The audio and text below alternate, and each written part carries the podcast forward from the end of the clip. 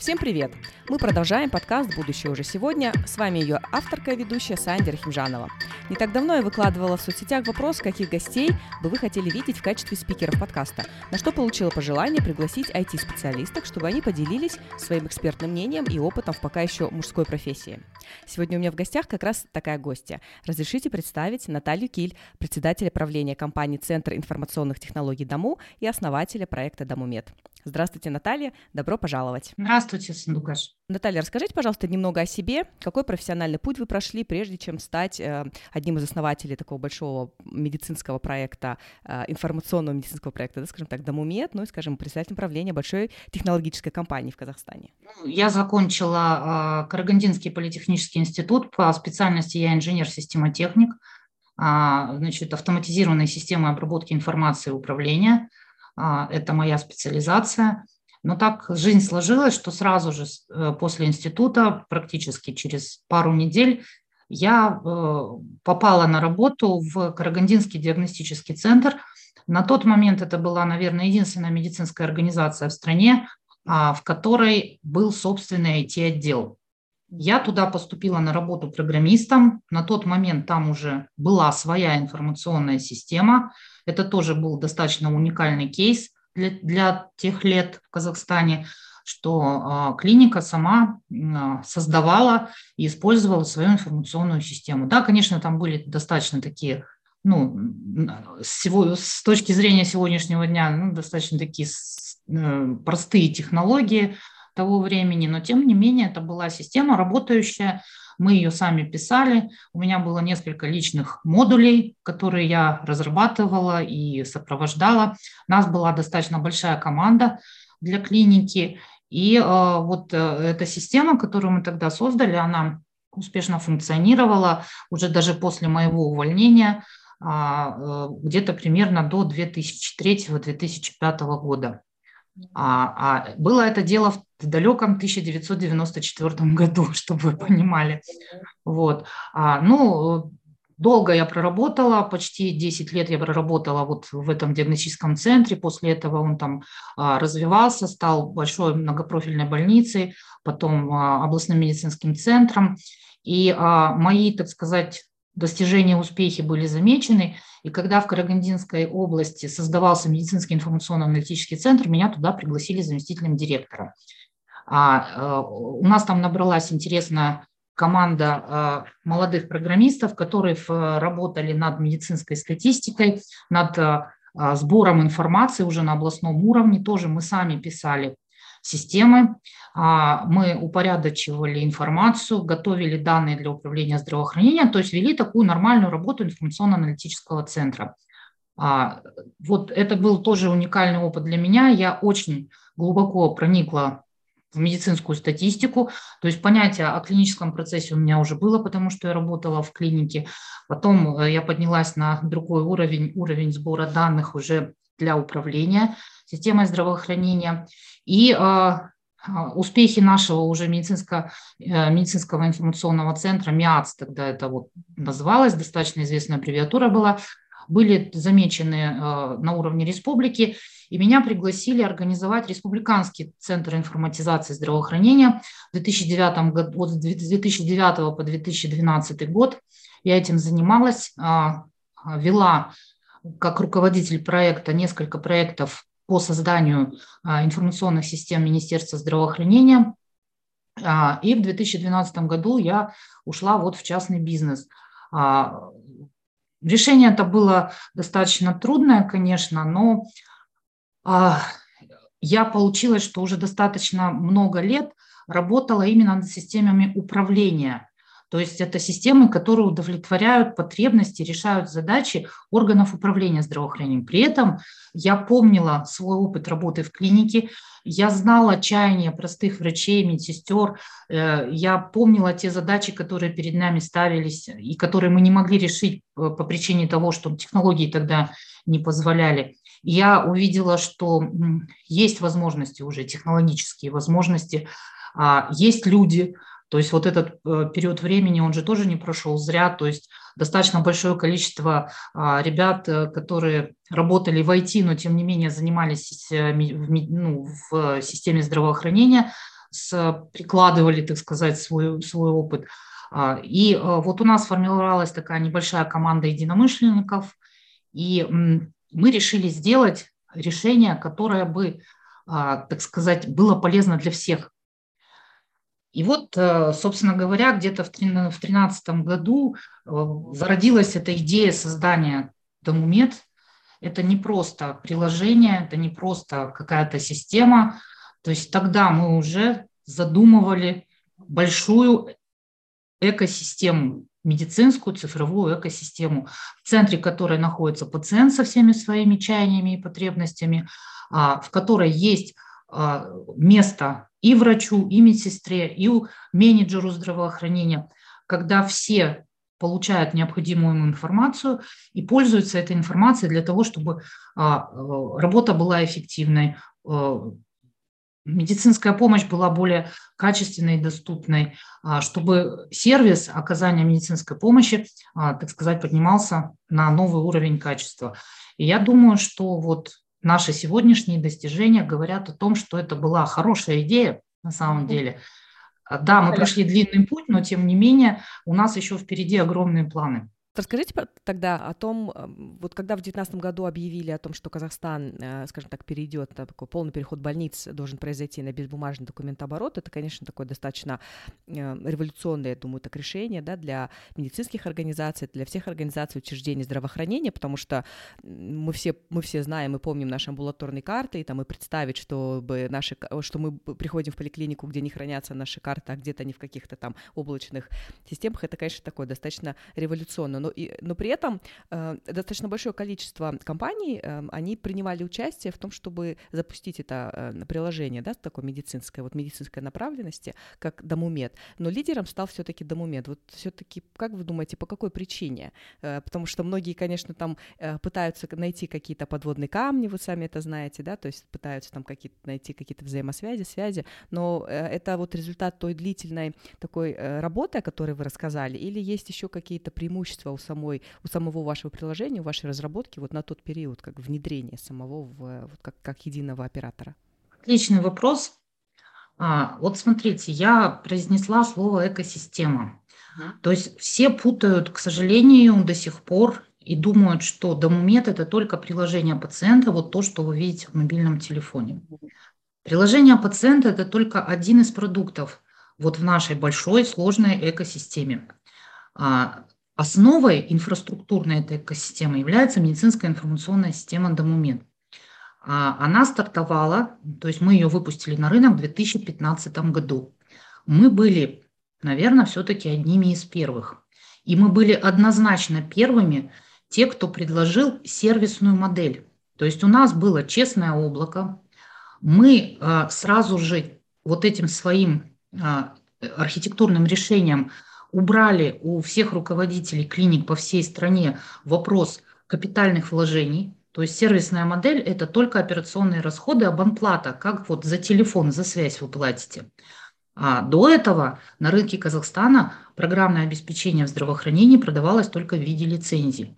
А лицензия – это капитальные затраты, это всегда дорого, это большие одноразовые вложения и последующая техподдержка и оплата за разработку новых функций и модулей, что очень чувствительно для системы здравоохранения, потому что очень часто меняется НПА, происходят те или иные реформы, там, в первую очередь в финансировании, которые вызывают за собой, естественно, а, изменения, большие изменения в тех информсистемах, которыми пользуются медики для возмещения затрат.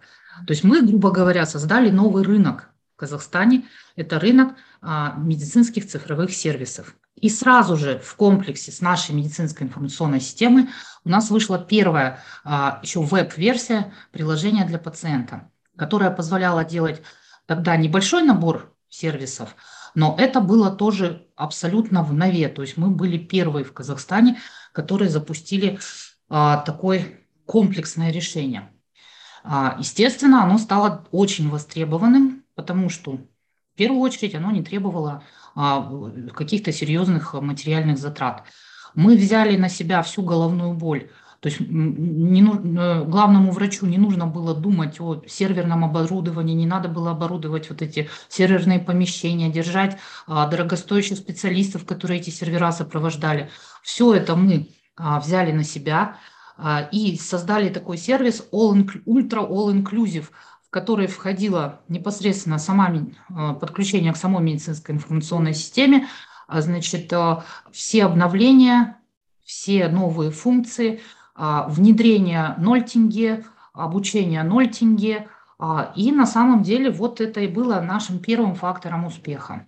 Плюс а, у нас сразу был компонент ситуационный центр, который позволял менеджерам здравоохранения, так сказать, видеть всю картину, не собирая какие-то дополнительные отчеты. Это отчеты, это вот э, страшное, так сказать, ермо, которое висит на медицинских работниках – я думаю, неоднократно вы все слышали вот э, о том, что врачу нужно заполнить огромное количество бумажек, таблиц для того, чтобы просто показать свою работу. Принцип нашей системы – информация регистрируется один раз, но используется многократно в том числе и для формирования различной статистики. При этом мы эту статистику сделали не скучной, а табличной, экселевской. Мы сделали ситуационный центр с дашбордами, с технологией drill down, то есть проваливания до первоисточника, с онлайн-панелью там, отслеживания отдельных показателей, с алертами, на которые нужно обращать внимание, если что-то произошло и так далее. То есть вот, э, и когда уже, вот вы говорите, в 2019 году переход на безбумажную медицину, на самом деле первый приказ был в конце 2017 года. А Пилотным регионом была Карагандинская область, и в течение 2018 года поэтапно, а, там по 3-4 области а, до конца 2018 года были переведены на безбумажную технологию. А, то есть врачам сказали, можно не писать. И вот это был тоже, конечно, это был очень важный этап в развитии цифрового здравоохранения нашей страны. Возможно, это были слишком сжатые временные рамки, и поэтому вот этот первоначальный перенос того, что было вот на этих амбулаторных картах в цифровой вид, то есть надо же было ретроспективную информацию тоже внести, а, возможно, нужно было как бы больше времени для этого.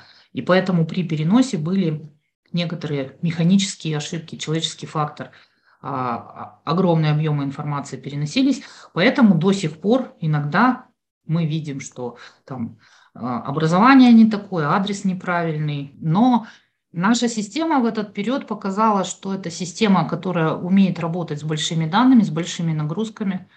Мы постоянно расширяли нашу инфраструктуру, и в октябре 2017 года у нас вышла мобильная версия а, приложения для пациента, и а, мы учли вот эти все тенденции к мобильности всех сервисов, Сейчас уже ни, никого не удивляет мобильное приложение.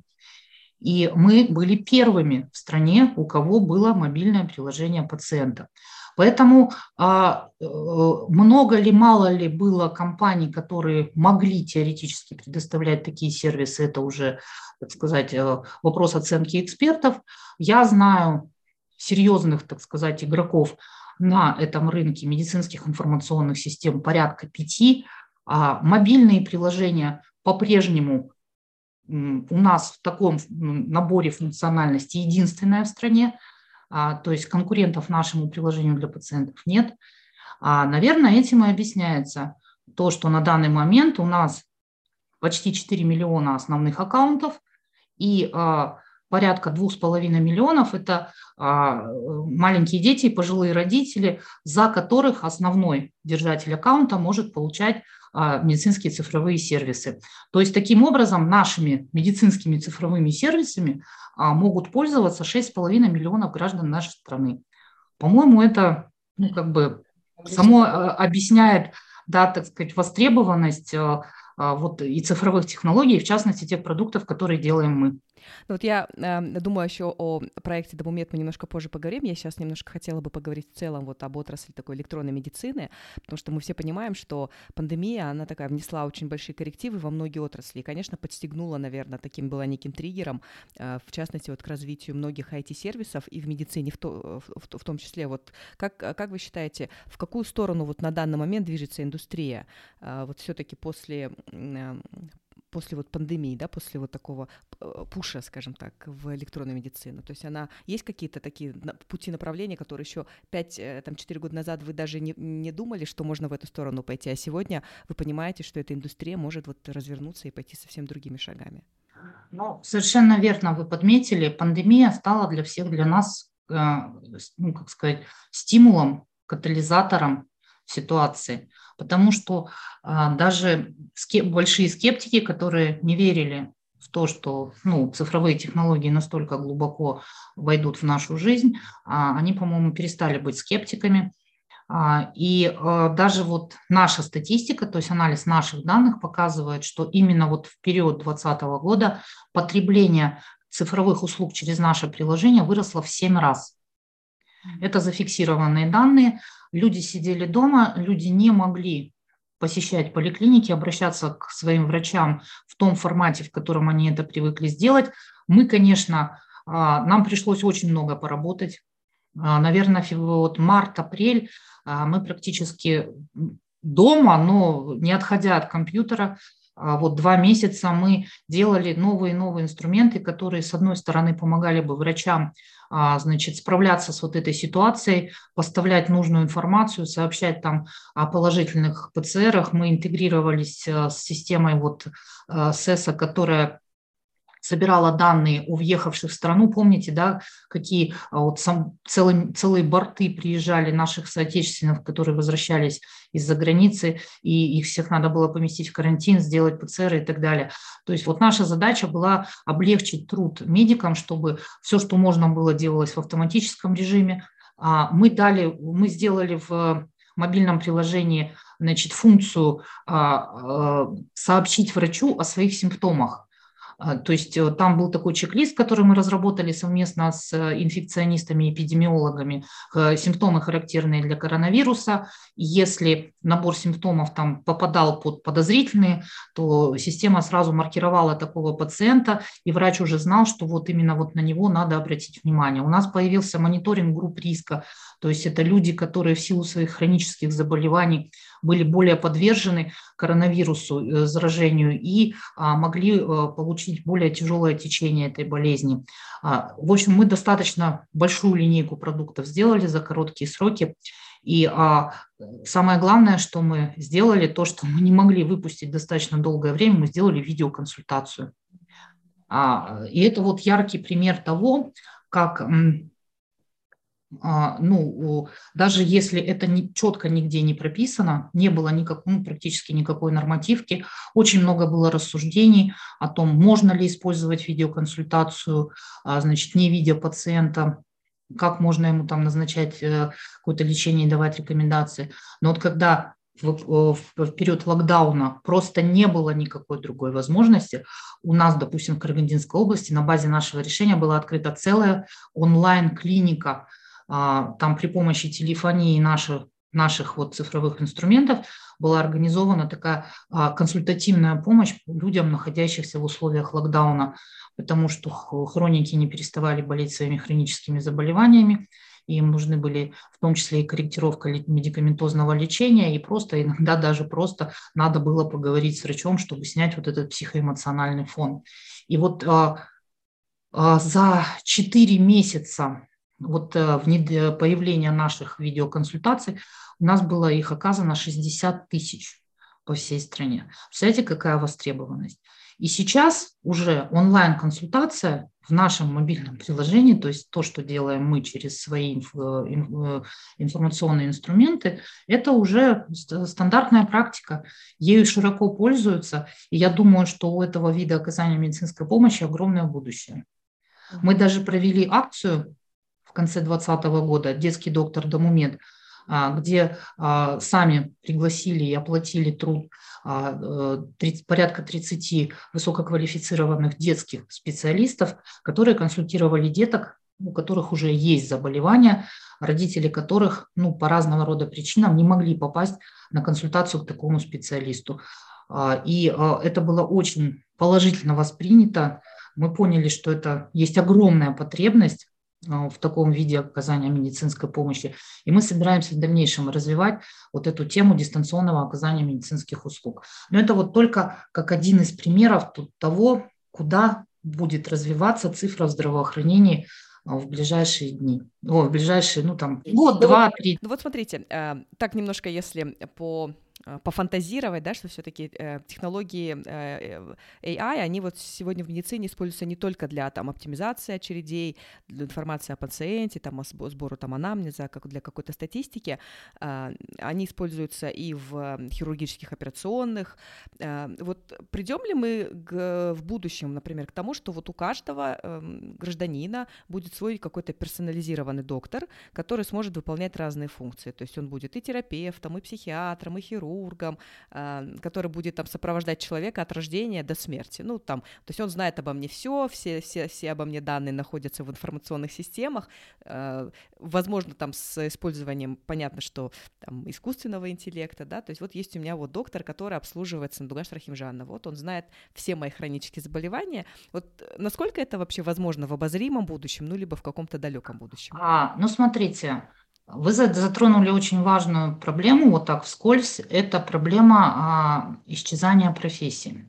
То есть на, на волне э, проникновения цифры во все сферы нашей деятельности мы уже видим тенденцию того, что а, отдельные профессии и даже отрасли а, экономики, они умирают, они теряют свою значимость.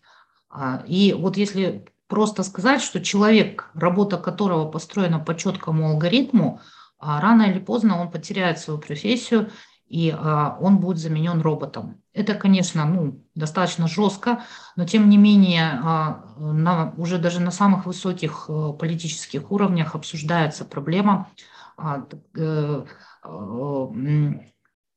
вывода а, большой сферы человеческой жизнедеятельности в сферу э, робототехники. Эти люди а, должны будут чем-то заниматься, то есть нужно будет проходить переквалификацию, нужно будет а, понимать, что э, этих людей надо где-то занимать, и э, это большая проблема. И сейчас, когда дети выбирают профессию, каждый родитель должен задуматься о том, что а не попадет ли вот эта профессия, которую выбрал его ребенок, в перечень тех, которые будут легко и в ближайшее время заменены роботами. Но почему я это упомянула? Есть ряд профессий, которые еще очень долго, а на мой взгляд, никогда не смогут быть заменены никаким искусственным интеллектом. Потому что а, работа врача, вот именно клиническое мышление, то есть вот это вот то, за что мы ценим, уважаем врачей, оно не просчитывается. Просчитываются алгоритмы сравнения медицинских изображений. Можно просчитать, э, проанализировать результаты лабораторных исследований, выстроить какие-то корреляции, а, э, там, оценить э, тренды в функциональных исследованиях, то есть то, что тоже в цифре просчитывается, ну, ЭКГ, например, да, или вот холтерс, холтеровское мониторирование а, сердечного ритма или артериальное давление. То есть все это можно выстроить.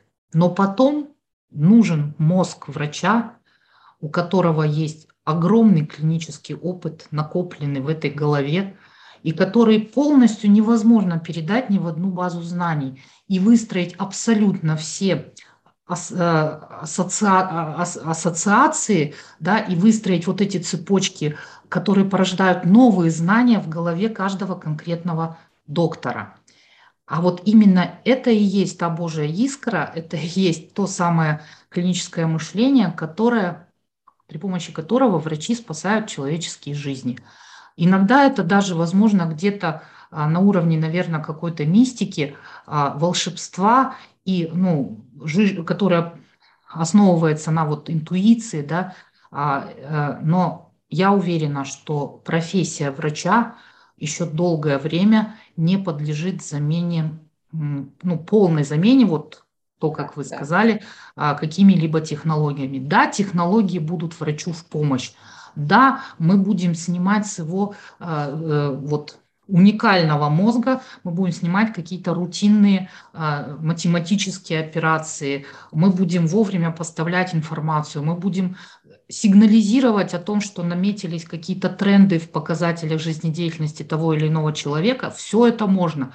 Но решение о тактике лечения, о там, смене тактики лечения принимается только человеком, врачом.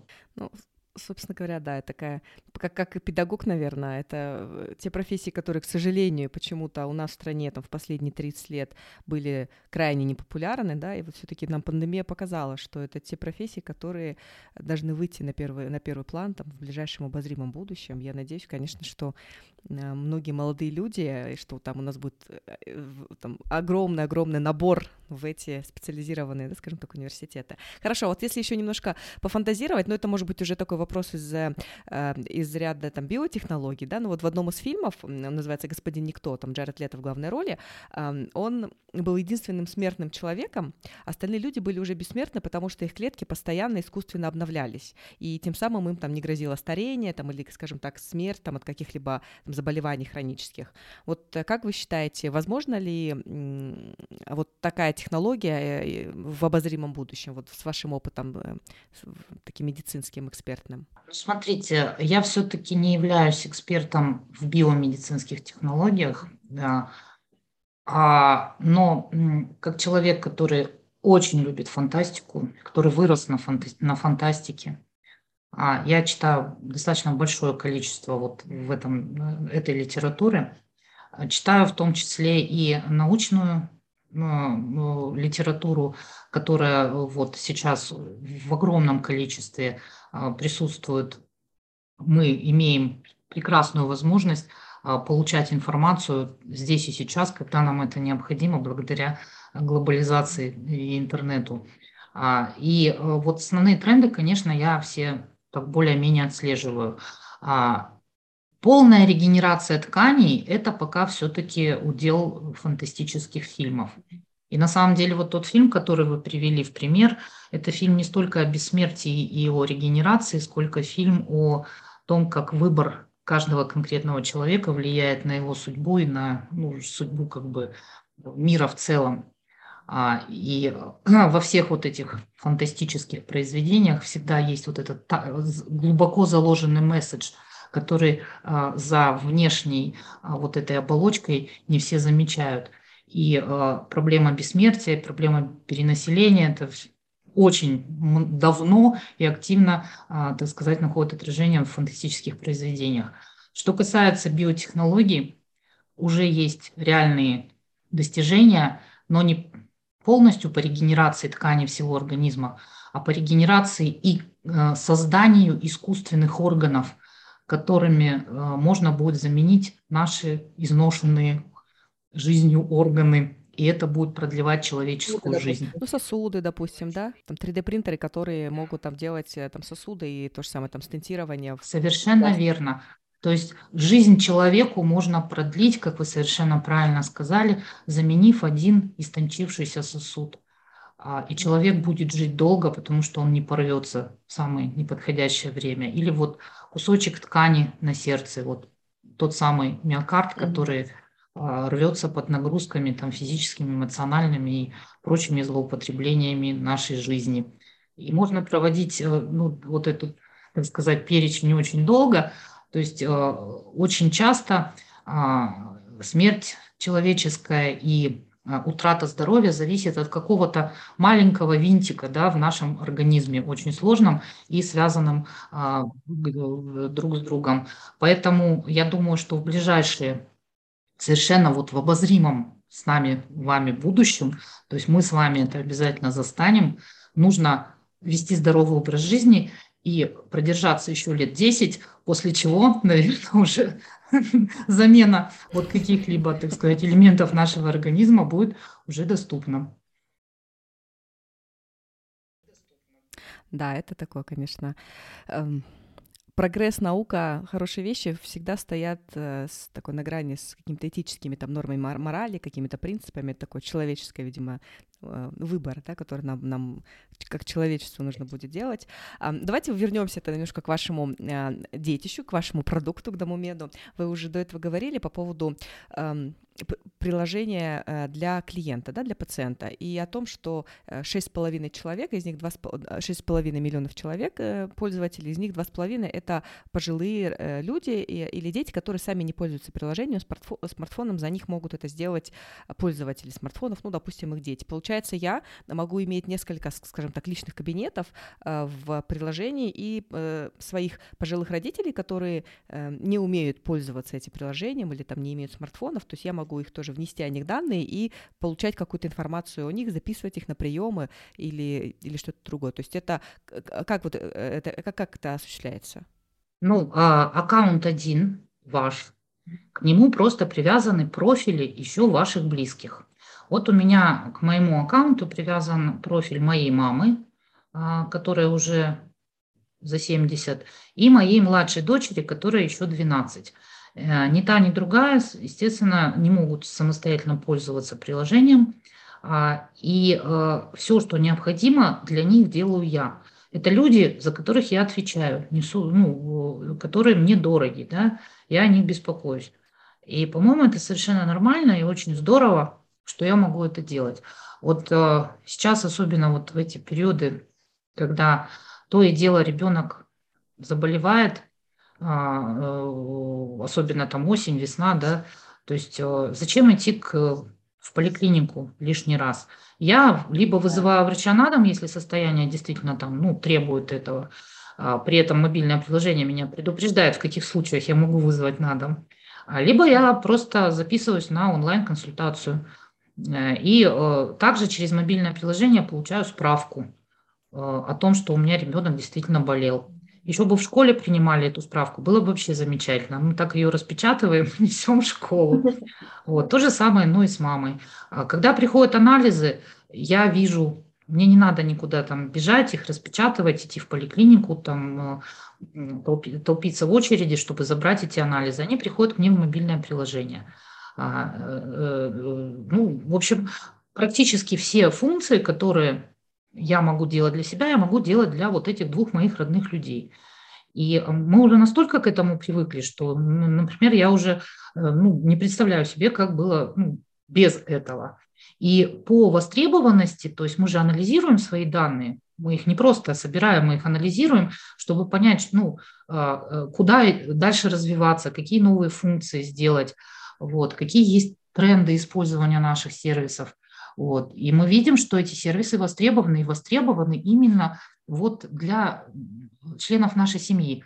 Потому что а, в основном, конечно, а, вот работающие люди, такие как мы с вами, ну, нам некогда сейчас, к сожалению, посещать врачей, а, но при этом мы испытываем тревогу и хотим заботиться о своих близких.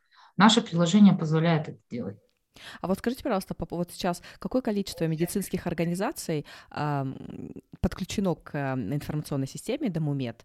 Э, только ли это государственные клиники? Э, есть ли там какие-то частные клиники? Какая-то такая некая единая такая интеграционная база? Потому что очень многие обращаются в частные клиники, в том числе, ну, там застрахованы, скажем так, в частных клиниках. И вот, например, хотелось бы, чтобы собиралась, например, в приложении такая э, полная картина, там, ну, вот обо мне, например, как о пациенте, если я пользуюсь услугами там, частных врачей. Вот такая сейчас опция возможна, возможно ли в обозримом будущем, то есть как-то рассматривать, что-то для этого нужно, может быть, какие-то НПА дополнительные, да, чтобы передавали вот эти данные, э, как бы частный бизнес мог передать в, в эту информационную систему. Вот можно немножко а, об этом еще тоже рассказать? Смотрите, сейчас у нас а, к нашей системе подключено, вот по, по последним данным, а, 1868 клиник. А, причем 60% из них, и эта тенденция держится уже несколько лет, это частные клиники, не государственные. Вот.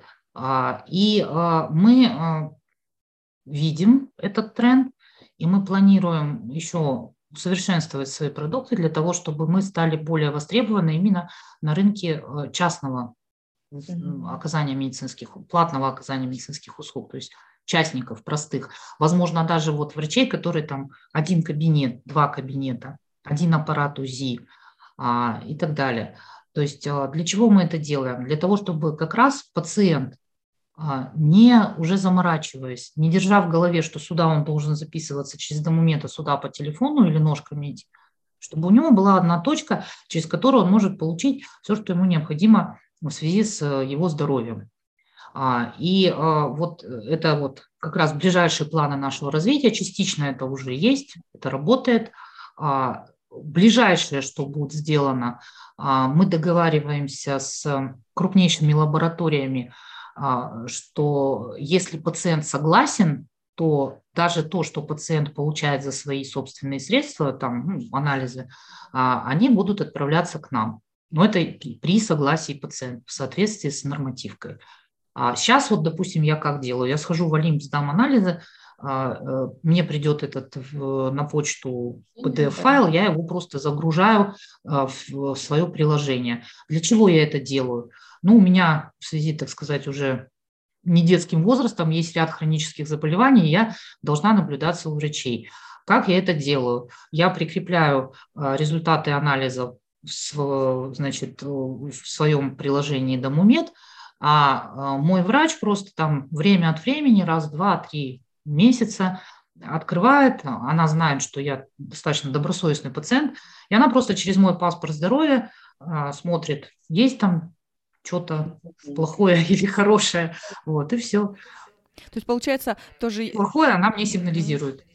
То есть я как пациент, я как э, клиент, я могу ну, те же самые заключения врача, я могу, э, частного врача, я могу тоже, получается, загрузить в систему, да, в приложение, и потом уже все, ну, скажем так, сама уже обеспечивать вот эту единую базу о себе, да, и о своем здоровье. Вы становитесь активным участником формирования своего собственного медицинского архива который не дай бог, конечно, но может вам очень даже помочь, например, в какой-то экстренной ситуации. Я вот э, очень часто задумываюсь, что будет, если я попаду, допустим, в бессознательном состоянии в больницу, потому что есть ряд ограничений, есть там медикаментозная непереносимость, но э, вот э, теперь меня немножко успокаивает, что если я попаду в клинику, которая пользуется нашей системой, в моем электронном паспорте здоровья, помимо того, что есть вся эта медицинская документация, есть еще ряд маркеров, которые сразу же при открытии сигнализируют, вот у этой дамы вот такая проблема, вот такая проблема, вот такая проблема классная информация, на самом деле. Э, я думаю, полезно всем, всей аудитории об этом знать, что ты сам можешь заполнять, потому что вопросы это возникают у многих, там, что вот за меня приписали, вот были, э, было так очень много случаев, ну, я, я думаю, что вы, вы, вы, вы это точно это знаете, да, когда начали жаловаться, нас заставляют пользоваться этой там, системой Домумед, э, много приписок, приписали не тех детей. Вы уже немножко коротко пояснили, что когда вручную все-таки большой большой, эм, большой, как большой объем данных эм, вносили, вот эти там, которые хранились, да, скажем так, архивных данных, конечно, это возможно, да, что какая-то э, будет информация. Но вот все-таки по поводу э, таких приписок, таких вот приписок, это ошибка системы а, э, или ну, то есть как вы, скажем так, боретесь вот с этими там лагами, с этими ошибками? Вы реагируете на каждое такое там заявление или все-таки там перепроверяете, я не знаю, какая-то есть там, может быть, э, дополнительная ступень там проверки, правильно ли все данные? То есть может ли возникнуть такая ошибка, э, что анализ не тот э, прикрепят, например, ну, как бы в, в мой этот паспорт здоровья или нет? Ну, смотрите, вы сразу подняли тут несколько проблем. Первую проблему мы с вами вроде обсудили, то есть это ошибки в так называемых личных регистрационных данных, которые возникли, вот я объяснила почему, да, то есть при массовом переносе с бумаги на цифру. Да, мы об этом знаем, и мы в своем мобильном приложении сделали такую функцию, которая называется а, «Сообщите о некорректных данных». А, то есть э, в, прямо там в профиле у себя можно нажать кнопочку, написать там, допустим, выбрать из списка образования и написать «У меня высшее образование». Все, и отправить. А в поликлинике, которая занимается ведением вашей вот персональной карты, а, значит, есть такой специальный дашборд, на котором высвечивается это новое обращение, и они уже, значит, вносят корректировки. А, это один кейс. Это достаточно простой кейс на самом деле, то есть там образование, а, семейное положение, место работы и так далее. То есть его можно всегда ситуационно поменять при обращении, допустим, в медицинскую организацию и так далее. А, э, значит, э, и а, еще мы создали службу поддержки пациентов. То есть, если вы не добились взаимности от своей поликлиники, а такое тоже бывает, а, мы, нас очень часто путают с Министерством здравоохранения и вообще с какой-либо организацией, которая управляет здравоохранением. Нет, мы IT-компания. Но мы уже видим, что необходимо так сказать, приложить свои усилия и тут тоже. Поэтому мы создали службу поддержки пациентов в рамках своей службы технической поддержки. И а, когда вы звоните к нам а, на круглосуточный колл-центр, там робот спрашивает, вы врач, вы пациент. То есть если вы пациент, вас переключают на человека, который готов решить вашу проблему, вплоть до того, что связываться с вашей поликлиникой, объяснять ей, а, какую информацию необходимо поменять, чтобы обратили внимание на ту или иную заявку и так далее. Второй кейс – это а, так называемые факт, не, неподтвержденные факты оказания медицинской помощи. Угу. Ну, смотрите, то есть а, никоим образом мы не можем понять, был реально человек на этом приеме или не был. Да. То есть, ну, а, людей у нас не чипировали до сих пор, и, наверное, это хорошо. А, и поэтому отследить, так сказать, факт наличия пациента в кабинете у врача на приеме, ну, технически невозможно. Ставить там какую-то видеорегистрацию, это тоже, ну, этически неправильно, наверное, все-таки. Делать э, подтверждение через СМС, вот прямо там непосредственно в момент приема, ну, во-первых, это крайне затратно, во-вторых, э, ну, как бы это и мы не понимаем, в рамках какой регуляторной базы это делать. Что будет, если пациент не отправит эту смс, а прием был фактически оказан?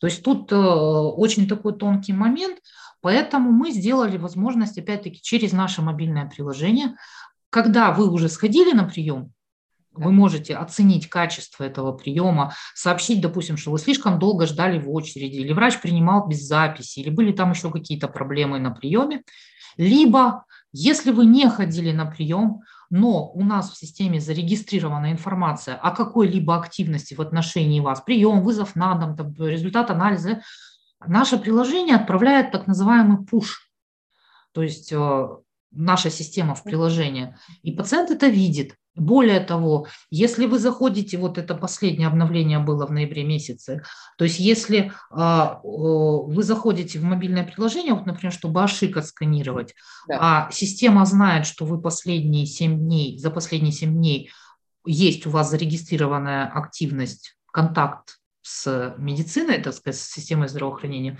сразу же всплывает такое, как в Яндексе, знаете, этот, вы недавно были на приеме, поставьте да. оценку. И вы можете тут же написать, а я не был на приеме. Да.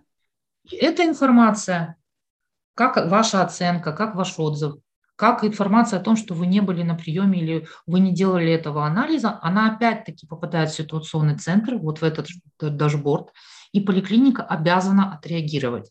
То есть она должна связаться с таким пациентом, объяснить, допустим, что это было, ну, я не знаю, там, знаю, запись на скрининговое исследование, что это был не прием, а это было просто приглашение и так далее. Ну и, в общем, в каждой ситуации необходимо раз, раз, разобраться. А, и не всегда подтверждает, что это действительно так называемая приписка. Это, возможно, незнание пациента, так сказать, э, самой э, вот организационного, организационного подхода к оказанию медицинской помощи и ее документированию. Например, нельзя вот по правилам выписать рецепт, не, за, не э, зарегистрировав прием. Ну да, не пойдя к терапевту, получается. Это у тебя будет да, да, да, да. врача, да? Или, допустим, во время локдаунов э, медсестры, врачи обзванивали пациентов, и это нужно было, вот это касание нужно было фиксировать в системе, а никакого другого варианта, кроме как прием, нету, ну, в нормативке, нету звонок, есть только прием. И, а, а пациенты говорят, ну как же это, мне же просто позвонили, это же не прием. А мы говорим, ну это же там написано, дистанционная консультация, да, да? и так далее. В общем, я могу долго на эту тему да. рассуждать, но факт тот, что вот этот же доступ к этой же информации есть у управления здравоохранения, у фонда обязательного медицинского страхования. И я хочу обратить внимание вас и всех людей, которые до сих пор считают, что это сбой в системе, что это Домумед виноват. Угу. На самом деле, благодаря тому, что есть наша вот эта экосистема, благодаря тому, что есть у вас вот этот мостик между вами и медициной, и, сталь, и вот получил такой резонанс, вот эта вот проблема а, приписок так называемых. То есть мы обеспечили то, что должны обеспечивать цифровые инструменты – прозрачность. И дали все возможности для того, чтобы вы взаимодействовали с а, органами управления, которые могут повлиять на эту ситуацию. Мы, к сожалению, на эту ситуацию повлиять не можем. Мы можем только улучшать свои цифровые инструменты, которые позволят вам лучше коммуницировать. И мы создали службу поддержки пациентов, в которую вы можете обратиться, если все-таки не удалось а, ну, так сказать, добиться э, какого-то нормального взаимодействия, которое вас удовлетворяет с вашей медицинской организацией. Ну вот если коротко, да, то так. Да, хорошо, спасибо. Эм, потому что вот я тоже зашла, получается, э, сейчас, пока вы говорили, я зашла в приложение Домумед и смотрю, ну тоже запись на прием, хотя это была вакцинация, смотрю ноябрь и декабрь, думаю, вроде бы э, Вроде бы я не ходила, например, потом уже ну, разобралась, оказывается, это вакцина. Действительно, просто, может быть, какие-то э, наименования, да, скажем так, другие, это вводит в заблуждение где-то э, пациентов, они не понимают, почему это называется так. Но это, в этом, я думаю, можно разобраться. Спасибо большое за такой подробно развернутый ответ. Э, много говорим мы о пациенте, скажем так, о пользе для пациента, для клиента. Э, вот, а если поговорить, например, для, со стороны врачей, то есть когда, когда вот вообще переходили на вот этот безбумажный документ-оборот, наверное, где-то до сих пор еще, я думаю, переходит в каких-то регионах, и всегда даже приходишь к врачу, к врачу, многие же не умели пользоваться, например, э, компьютерами, и они вот сидели постоянно, они пытаются внести эти данные обязательно медицинские, то есть э, э, вот как решается, решался, решился ли вот, вот подобные вопросы, насколько облегчили это врачам задачу, что они должны и пациента слушать, давление ему измерить, и тут же эту карточку открывать, ввести в этой системе, печатать, они, может быть, не совсем все корректно умеют это печатать, нужно ли вообще это для, для врачам, эм, вот со стороны врачей, если посмотреть на, на эту систему пользования, наверняка у вас есть вот, тоже очень много мнений, которые от работников медицинских организаций поступают. То есть, возможно, это какие-то дополнительные затраты там, на переобучение, обучение врачей, на, на э, эм, IT-отделы, которых раньше там ну, не существовало, а сейчас они должны существовать, чтобы эту информационную систему где-то там поддерживать. Вот э, расскажите о вот преимуществах использования системы уже для врачей, для медицинских организаций. Ну, начну с конца. Вот э, то, что вы сказали по поводу затрат на IT-отделы и поддержания информсистем, вот как раз-таки наша модель, она позволяет вообще не держать никакие эти отделы. То есть э, технический специалист клиники, если там работает наша система, необходим только для того, чтобы обеспечить подачу интернета на каждое рабочее место. Ну и э, элементарную профилактику компьютерной техники, которую нужно делать для любой техники, например, для стиральной машины тоже. Вот. То есть это какой-то минимум каких-то действий, ну, специальных технических, которые позволят э, максимально продержать работоспособность этой техники ну, на хорошем уровне. А что касается удобства для врачей, вот смотрите, то есть когда мы цифрови, цифровизируем бардак, у нас получается цифровизованный бардак. Я думаю, эту фразу слышали все и всегда, но не все очень понимают на самом деле, что она означает. То есть очень много, к сожалению, моих коллег, а, цифровизаторов, а, пытаются решать задачи в лоб, потому что это быстро, дешево и, ну, так сказать, ну, с их точки зрения эффективно. Да? А, мы задачи в лоб не решаем никогда. Мы все-таки стараемся понять, каким образом то, что мы делаем, может упростить работу врачей. Это называется таким шикарным словом реинжиниринг. То есть это перестройка или исключение старых рутинных процессов, которые не нужны, если используются цифровые технологии. Элементарный пример. А, значит, до прихода цифровых технологий, в частности нашей системы, так называемые активы стационаров и скорой помощи передавались по телефону. Что такое актив? Это когда вы попали, выписались из стационара или к вам приезжала скорая помощь, но я стояла дома, а врач из поликлиники должен знать и прийти к вам домой, чтобы посмотреть, как вы вот. То есть это были специальные люди в зависимости от масштаба поликлиники, там до пяти а, медсестер, которые просто сидели на телефонах. А, там собирали какие-то жуткие экселевские таблички со списками этих пациентов, которые там где-то выписались из стационара, э, где-то, значит, приехала туда скорая, ну и так далее. А, мы это сделали все автоматически. То есть достаточно большое количество медсестер перестало заниматься секретарской работой, вот, и а, они стали, пошли вот туда, где они больше нужны для оказания медицинской помощи, в процедурные кабинеты, на приемы и так далее. Вот это самый элементарный и самый, наверное, один из эффективных примеров проведения цифрового реинжиниринга. И мы стараемся практически везде, где это возможно, вот эти а, подходы применять. Возможно, иногда мы решаем задачу долго, но зато мы получаем хороший результат. Чем если мы берем вот эту старинную учетную форму, наверное, вы неоднократно замечали, что у врачей стол завален какими-то странными разлинованными э, бланками. Э, вот есть у нас такой приказ об учетно-отчетной документации, корни которого живут э, в, еще в 50-х годах прошлого века. То есть это система медицинской статистики, созданная в условиях отсутствия любо, любых информационных технологий, когда вся информация собиралась руками, обсчитывалась на счетах, даже не на калькуляторах, и сводилась в такие вот желтые грозбухи огромные, толстые. Не было раньше других инструментов. Но, к сожалению, вот этот рудимент, он тянется уже почти сто лет. Уже скоро будет юбилей. И поэтому вот а, одна из задач наших а, айтишников э, в системе здравоохранения, это все-таки сделать так, чтобы мы перестали управлять вот этими формами и начали управлять данными. Потому что все эти данные, которые есть в этой форме, мы их можем по системе разложить нормальным способом, а некоторые данные, то есть каждую эту форму необходимо проанализировать на предмет востребованности этой информации. Для чего она нужна? Какие управленческие решения или клинические решения могут приняты на основе этой информации? Какова ценность этой информации? Не является ли она наоборот, а, так сказать, информацией, которая может плохо повлиять на процесс, потому что, ну, а, особенно когда информация ну, ведется несколькими людьми одновременно, она может быть поступать разная с разных источников и так далее. А, и вот это очень сложный процесс, это очень трудная работа. Но э, у нас уже есть результаты в нашей стране. То есть э, количество этих учетных форм значительно сокращено. Все-таки Министерство здравоохранения, насколько мы по последним данным слышали, вот э, все, так сказать, их концептуальные а, доклады, то есть переходит от этих форм к модели данных. То есть это тот набор данных, который будет позволять фиксировать всю необход... минимально хотя бы необходимую информацию для того, чтобы обеспечивать лечебно-диагностический процесс и для того, чтобы, чтобы снять нагрузку рутинную с врача, чтобы они перестали, наконец, то они в бумажках писали, теперь они должны вот в эти формы тоже в компьютере это все фиксировать.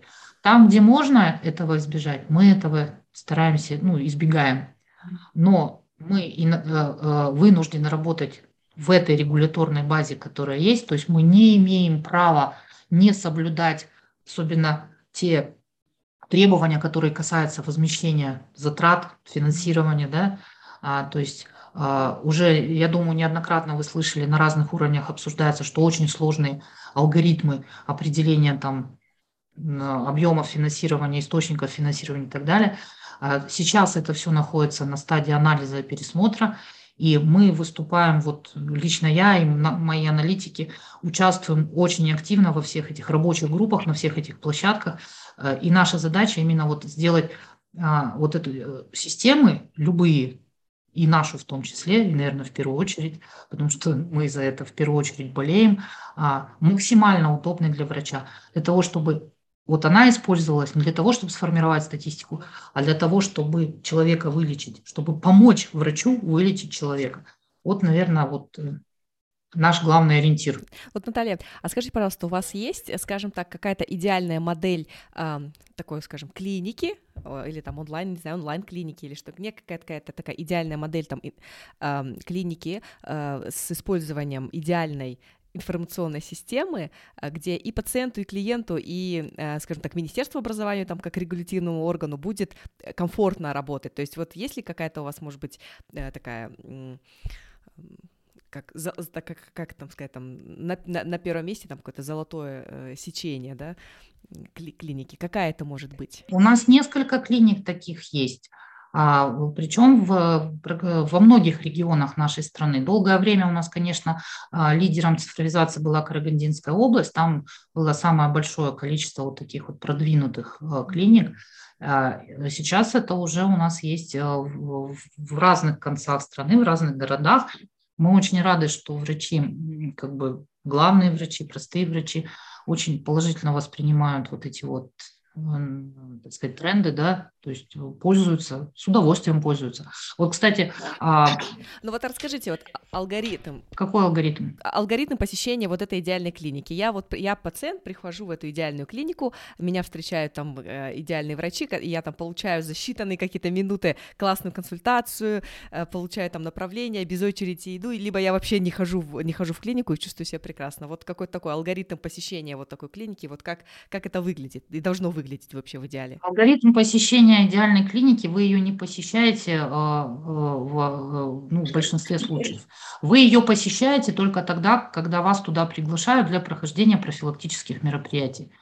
То есть вы сидите на работе, вам прилетает пуш-уведомление в мобильное приложение Домумед, вам необходимо пройти скрининговый осмотр или флюорографию.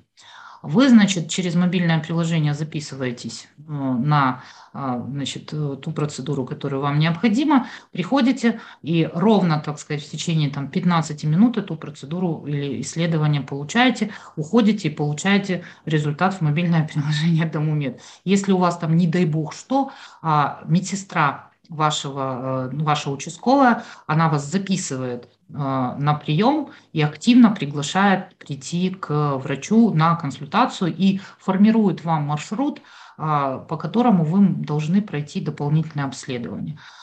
Если вы ну, нуждаетесь, не дай бог, в госпитализации, вам собирают необходимый объем обследований, это в автоматическом режиме попадает в тот стационар, в который вы госпитализируетесь, вы приходите в стационар, вас там уже ждут, ваши документы изучены, врач уже а, вас ждет с распростертыми объятиями и большим желанием вас вылечить.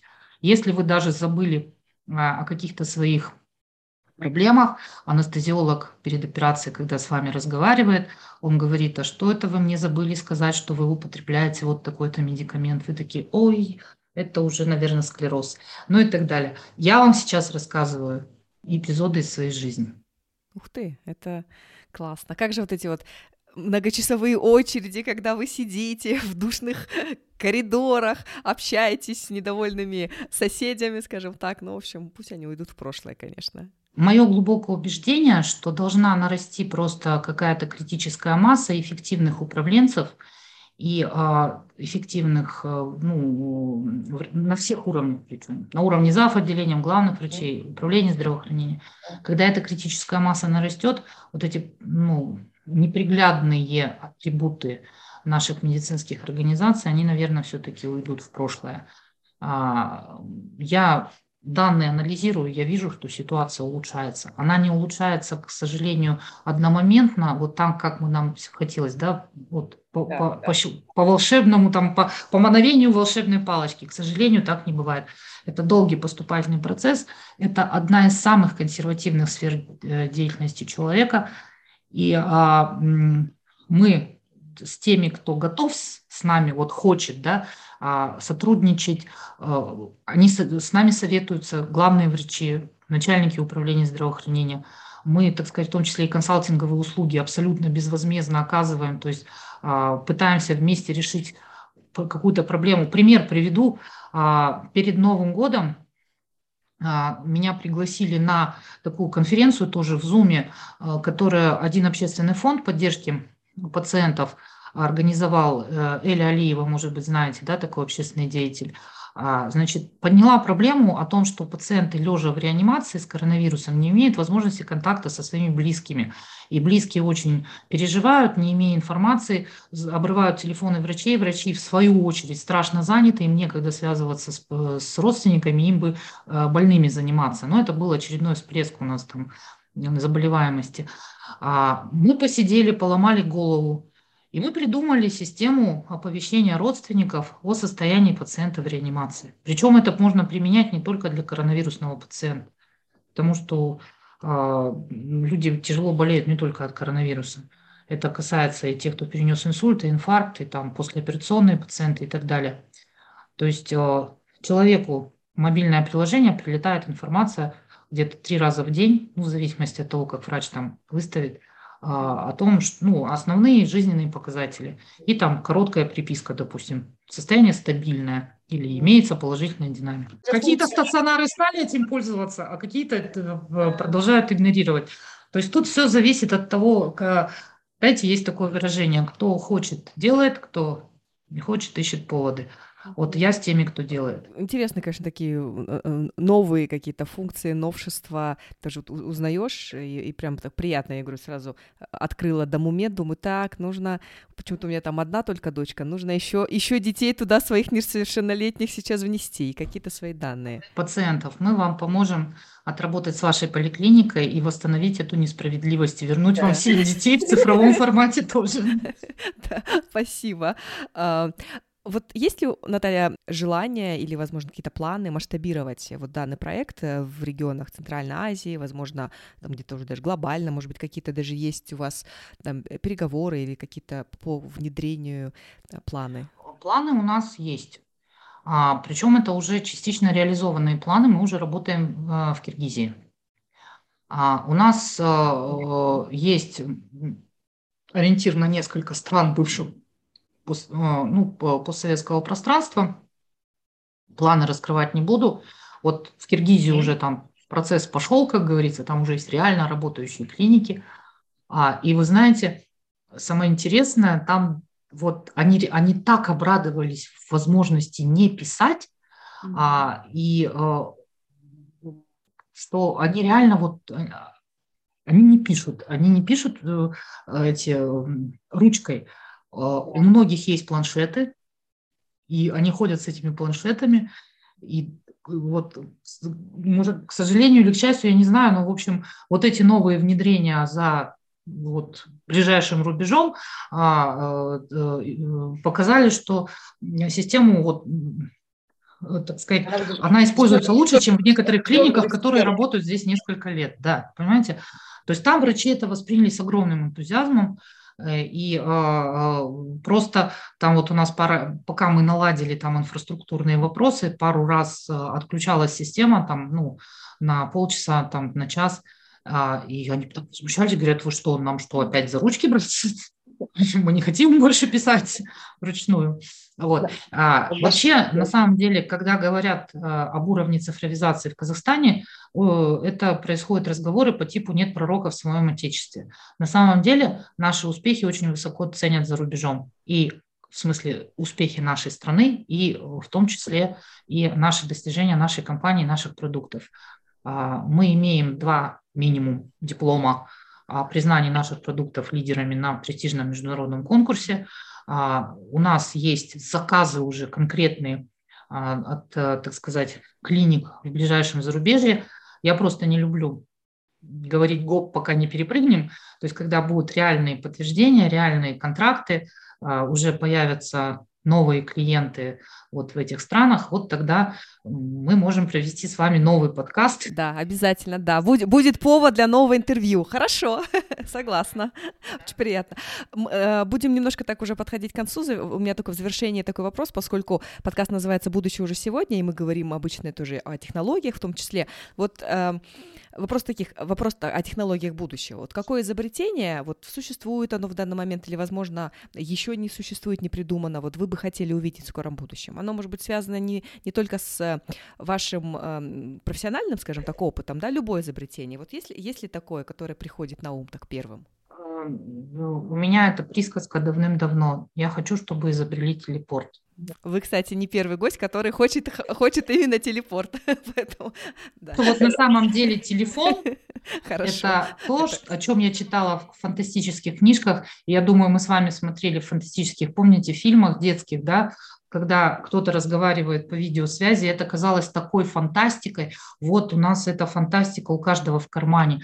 Я думаю, что многие фантастические а, а, вот э, вещи, о которых мы только читали и могли мечтать, они притворяются в нашу жизнь, и в том числе в медицине. То есть те технологии, которые сейчас у нас используются практически на каждом углу та же компьютерная томография, э, магнитно-резонансная томография, роботы, которые помогают врачам во время операции, нейрохирургическая навигация а, при операциях на мозге и многое-многое другое, а, в том числе там технологии искусственного интеллекта при анализе медицинских изображений, все это уже реальность.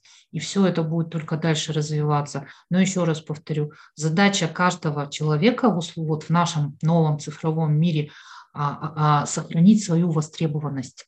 То есть каждый из нас не должен забывать, что он человек, что он уникален, и что самое, что у него есть уникальное, это умение мыслить, мыслить неординарно, мыслить творчески.